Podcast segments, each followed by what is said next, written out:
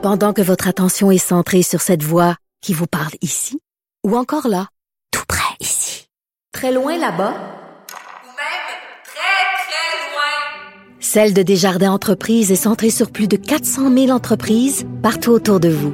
Depuis plus de 120 ans, nos équipes dédiées accompagnent les entrepreneurs d'ici à chaque étape pour qu'ils puissent rester centrés sur ce qui compte, la croissance de leur entreprise.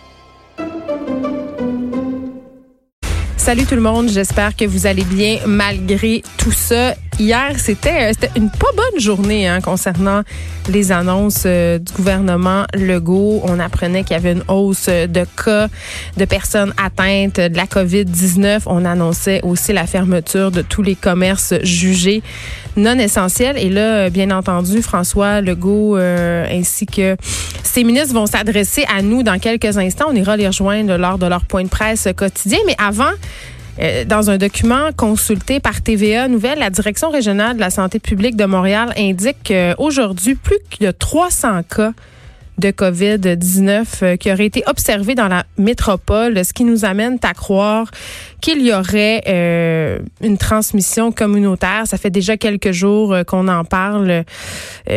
Arruda lui avait fait référence à tout ça, évidemment, depuis quelques jours, mais là, ça semble se confirmer de plus en plus.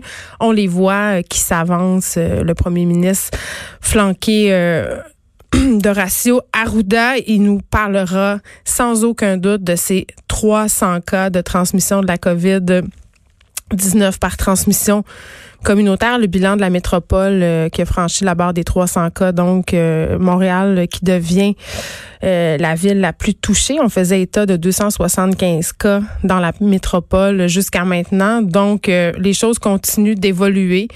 Je sais que ça fait peur. Hier, je lisais les commentaires sur Facebook.